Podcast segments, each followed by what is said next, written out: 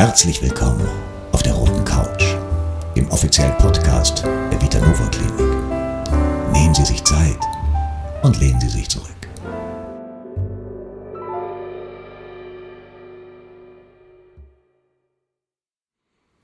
Herzlich willkommen mittels zu unserem vierten Podcast. Heute haben wir uns eine hauseigene äh, Expertin auf dem Gebiet Schmerz eingeladen und da gebe ich das Wort direkt erst weiter. Ja, hallo, mein Name ist Ann-Kathrin Galle. Ich bin psychologische Psychotherapeutin aus dem Bereich Verhaltenstherapie und ich leite die Indikationsgruppe Schmerz hier in der Vitanova Klinik. Indikationsgruppe Schmerz. Was genau kann ich mir da eigentlich darunter vorstellen? Also in der Indikationsgruppe geht es darum, den Schmerz neu zu verstehen. Schmerz neu zu verstehen. Schmerzen sind immer was sehr Subjektives, habe ich jedenfalls. Oder nicht? Ja, klar, auf jeden Fall. Schmerzen sind äh, hochsubjektiv, sowohl die emotionalen Schmerzen als auch die körperlichen Schmerzen. Ja, wenn ich jetzt so normalerweise an Schmerzen denke, dann denke ich an, ähm, wir mal, Rückenschmerzen oder mhm. ich denke an irgendwas, was mich schon ganz, ganz lange begleitet. Ja. Ist das, äh, wie, wie, wie passt das da rein? Also. Na, es schließt sich nicht aus. Also dazu vielleicht ein bisschen Hintergrundwissen. Ähm, Schmerzen werden in unserem Gehirn da verarbeitet, wo auch Gefühle verarbeitet werden. Hm. Das heißt, äh, ein körperlicher Schmerz kann äh, wie ein, also kann, also er wirkt sich immer auch auf die Gefühlsebene aus, aber auch umgekehrt. Also vielleicht kennen Sie das Wort vom Trennungsschmerz oder auch Ja, das, ich glaube, das kennt, ich glaube, das kennt jeder. Das kennt jeder, ja. In der einen oder anderen Art und Weise oder auch das berühmte Heimweh. Ja. Äh, viele Kinder, die irgendwie unter Heimweh leiden, die geben eher Bauchschmerzen an, als dass sie sagen, oh, ich habe jetzt so Heimweh, ich will nach Hause. Aha. Also da äh, gibt es eine große Schnittstelle. Ja, es ist schon, äh, ist ja schon was Bekanntes, ne? So Heimweh, Fernweh und ja, also. genau, Fernweh. Ja. Mhm. Ja, gibt ja auch ganz, ganz häufig, ne, dass man unbedingt mal raus muss.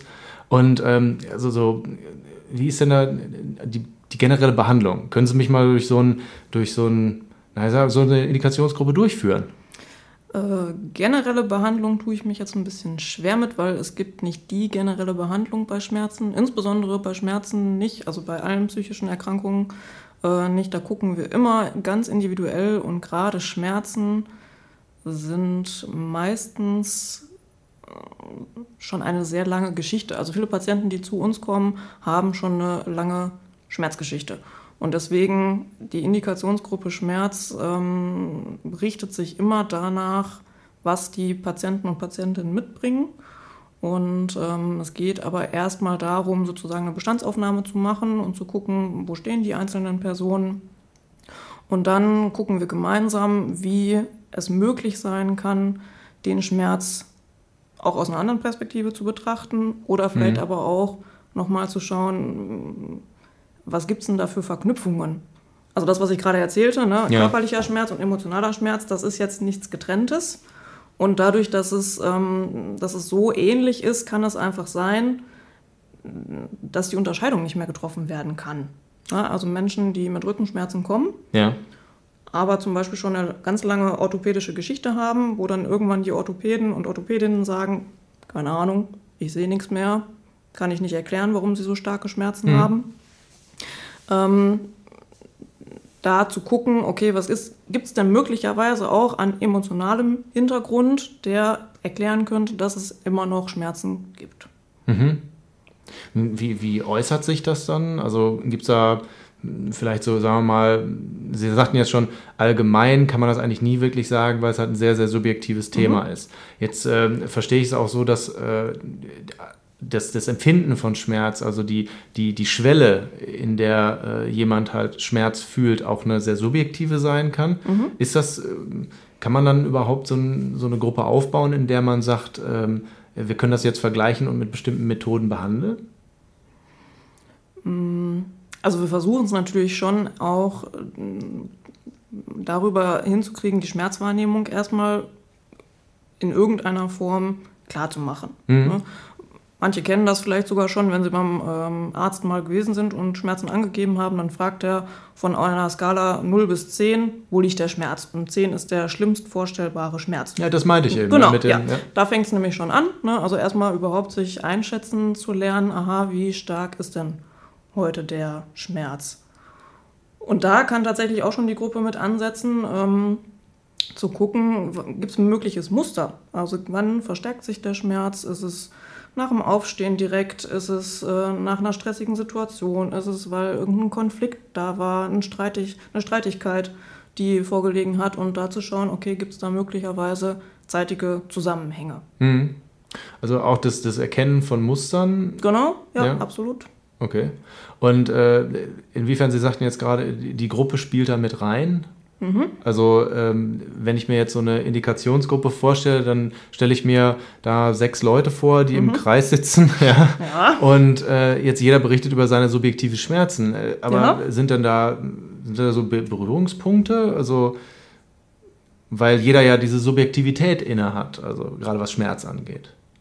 Auf jeden Fall. Also ähm, die Berührungspunkte entstehen schon mal dadurch, dass viele Menschen mit Schmerzen sich gar nicht mehr trauen, darüber zu erzählen mhm. ähm, weil sie häufig auch nicht zur Last fallen wollen, also im Umkreis, in der Familie, weil der Schmerz dann irgendwann schon auch sehr stark den Alltag beherrscht und ähm, manche Menschen dazu neigen, eher so eine Durchhaltementalität an den Tag zu legen, also Zähne zusammenbeißen und durch. Mhm. Ähm, und dann gar nicht mehr über den Schmerz sprechen, was natürlich einfach den inneren Stresspegel so stark erhöht, äh, dass Spannungen entstehen und dadurch meistens sich die Schmerzen sowieso schon verstärken. Oder aber das Gegenteil, also gar nichts mehr machen, ne, also totales Schonverhalten und äh, vielleicht auch eher anfangen zu klagen über ihre Schmerzen, was ja total verständlich ist, weil äh, Schmerzen sehr, sehr belastend sein können. Und aber ja, die Angehörigen und äh, umliegenden Menschen dann auch irgendwann nicht mehr ja. das hören können. Ne? Auch manch, ich kann dir auch nicht helfen. Ähm, da gibt es dann in der Gruppe für viele Menschen schon wieder die ersten Berührungspunkte, überhaupt wieder über Schmerzen zu sprechen. Mhm. Und äh, manche Menschen erleben das als sehr erleichternd. Und bei manchen führt es aber auch dazu, dass der Fokus erstmal wieder verstärkt auf dem Schmerz liegt. Also gerade die so durchhaltend sind. Ja. Die, ähm, ja, ich, ich meine, gerade in unserer heutigen Gesellschaft, genau. aber es ist, ja, es ist ja halt auch so, dass man sagt, so, jetzt nicht und es muss gemacht werden. Ja, ne? genau. Ja, und da ähm, sozusagen sich auch wieder sich selbst zuwenden, dem eigenen Körper zuwenden, möglicherweise auch den Verletzungen der Psyche und der Seele sich wieder zuzuwenden, das ist schon auch eine Herausforderung. Ja, also ich meine, wenn ich mir das jetzt so überlege, da, da sitzen äh, die Menschen in dieser Schmerzgruppe und reden da über ihren Schmerz. Ich könnte mir vorstellen, dass das sehr, äh, dass es eine große Überwindung ist, damit mhm. anzufangen erstmal. Auf jeden Fall, genau. Und ähm, um das so ein bisschen zu erleichtern, gibt es natürlich ähm, flankierend auch Übungen, die wir dann machen. Zum Beispiel ähm, gibt es eine Übung zum Schmerz in der Lebensgeschichte.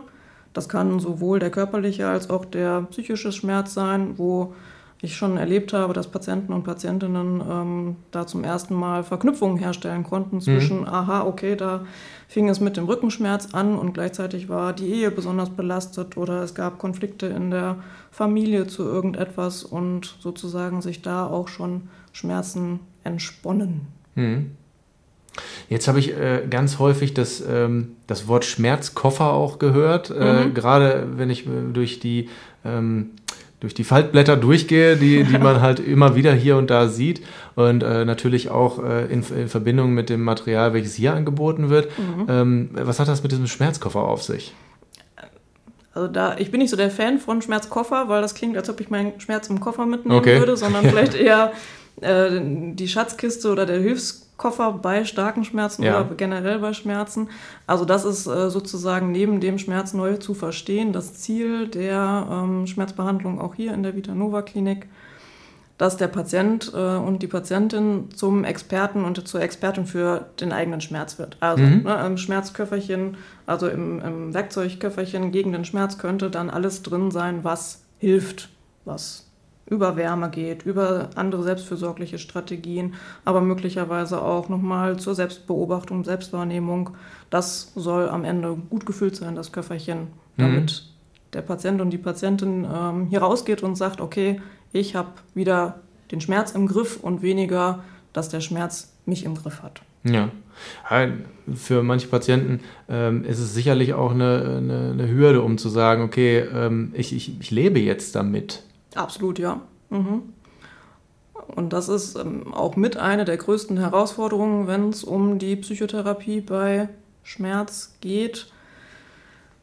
Äh, weil natürlich die Idee, dass Schmerzen möglicherweise nicht mehr komplett weggehen, mhm. ja, also nicht die Schmerzskala die ganze Zeit auf 0 oder vielleicht maximal 1 ist, ist natürlich für viele erstmal eine schlimme Vorstellung. Ja, also kann ich mir vorstellen. Wenn jemand schmerzgeplagt ist und ständig 8, 9, 10 als Schmerzen, äh, Schmerzstärke angibt, dann zu sagen, okay, ich akzeptiere meinen Schmerz und nehme den so an und gucke dann, wie ich damit umgehen kann, ist eine der größten Herausforderungen. Mhm.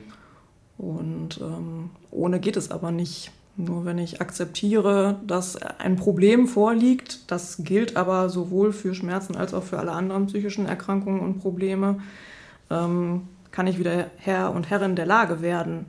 Ich nehme das an, ich gucke es mir an, ich betrachte das Problem von allen Seiten hm. und ähm, kann dann versuchen, mich auch wieder etwas anderem zuzuwenden. Also weg vom Schmerz, der Priorität im Leben Nummer eins dann hatte, auch hin zu, okay, was geht denn vielleicht neben bei auch noch.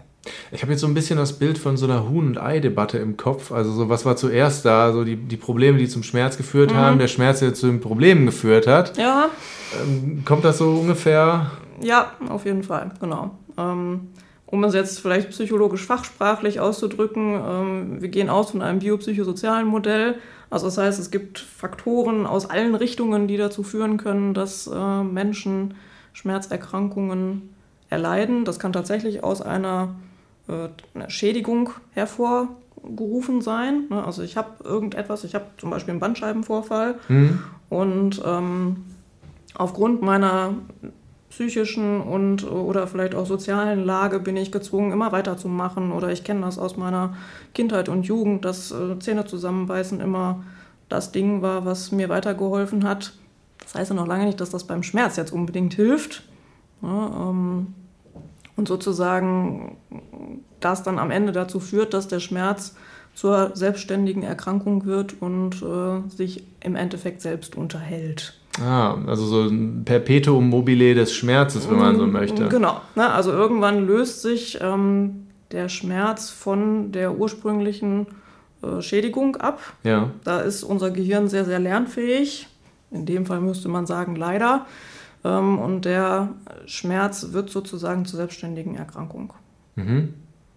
Und wenn er, also der Schmerz der sich dann loslöst und sein, sein eigenes Problem wird, ähm, inwiefern äh, haben Sie das äh, in Ihrer Praxis, ähm, ja, sagen wir mal, am, am, Subjekt erlebt, hätte ich jetzt fast gesagt, oder an, äh, inwiefern werden Sie damit konfrontiert täglich? Hm. Ja, auch einfach tatsächlich durch die Tatsache, dass viele Menschen, die zu uns kommen, ja schon eine lange Schmerzgeschichte haben. Mhm. Also vielleicht so im Schnitt mindestens zwei Jahre brauchen, bis sie dann von dem somatischen, also das heißt ausschließlich körperlichen Modell von, aha, ich habe jetzt Schmerzen, also irgendwas ist da, ne, von Orthopäde zu Orthopäde gewandert sind und dann irgendwann beim Psychotherapeuten landen und dann hier in der Klinik landen das zieht sich schon. Also bis dahin hat sich meistens schon vieles verselbstständigt, was vielleicht auch am Anfang ähm, erstmal so eine Schädigung gewesen ist. Ja. Aber sagen wir mal so, nichts, was man nicht, äh, was man nicht behandeln könnte. Ja, das stimmt. Also die Schmerzpsychotherapie oder generell Psychotherapie bei Schmerzen ähm, einfach auch aufgrund der Tatsache, dass es ja mannigfaltig Schmerzen in der deutschen Gesellschaft gibt. Also ja. glaube ich, neben Depression einer der Hauptgründe für ähm, Arbeitsunfähigkeit und Frühberentungen hat sich sehr entwickelt. Also tatsächlich auch wegzugehen von dieser Idee, Schmerzen ist was rein körperliches. Ne? Mhm. Wir haben zwar lange schon nicht mehr Leib-Seele-Trennung, ähm, aber in, im Bereich Schmerzen war das lange noch eine Idee. Ne, wir behandeln Schmerzen erstmal konservativ und irgendwann kommt dann die Psyche ins Spiel. Ja. Davon ist man mittlerweile ab. Also zu gucken, ähm, oder viele, viele Orthopäden, auch in der verhaltensmedizinischen äh, Orthopädie, so heißt das Fachgebiet dazu, gucken schon, aha, was ist denn da auch an psychischen Faktoren, okay. um vielleicht tatsächlich auch zu verhindern, dass es eine chronische Schmerzerkrankung wird. Ja. Ne, also schon früh anzusetzen, Also da auch wieder die Trennung zwischen ähm, also sagen wir mal, physisch anwesendem Schmerz mhm. und das, was sich daraus entwickeln kann, nämlich wenn dieser Zustand zu lange anhält, habe ich Sie da richtig verstanden, genau. dann äh, könnte es dann auch zu psychischem Schmerz kommen, welcher sich dann äh, manifestiert. Genau, aber ja nicht nur. Ne? Also es kann ja tatsächlich sein, wir hatten das eben beim Trennungsschmerz, bei manchen Menschen liegt tatsächlich so eine, eine psychische Erfahrung im Hintergrund, woraus sich dann auch Schmerzen ergeben. Da ist die Psyche ziemlich findig mhm. und sucht sich sozusagen die Schwachstelle im Körper. Für manche Menschen ist das dann Rücken oder Schultern oder Kopf oder wie auch immer. Ne? Und ähm, zeigt sich dann im Endeffekt durch einen körperlichen Schmerz. Mhm. Gibt es da so, ich sage jetzt mal, Klassiker? Mm, was heißt Klassiker? Naja, Klassiker würde ich jetzt sagen, ähm, zum Beispiel etwas, was sich so durch die Bank zieht, ähm, woran man so erkennen kann, naja, vielleicht äh, bin ich ja jemand, der äh, sich da auch mal die psychische Seite angucken sollte. Ja, mh mm, also was häufig ist, ähm, sind vielleicht so Kieferverspannungen, Nackenverspannungen, wenn sie häufiger unter Nackenschmerzen, Schulterschmerzen leiden.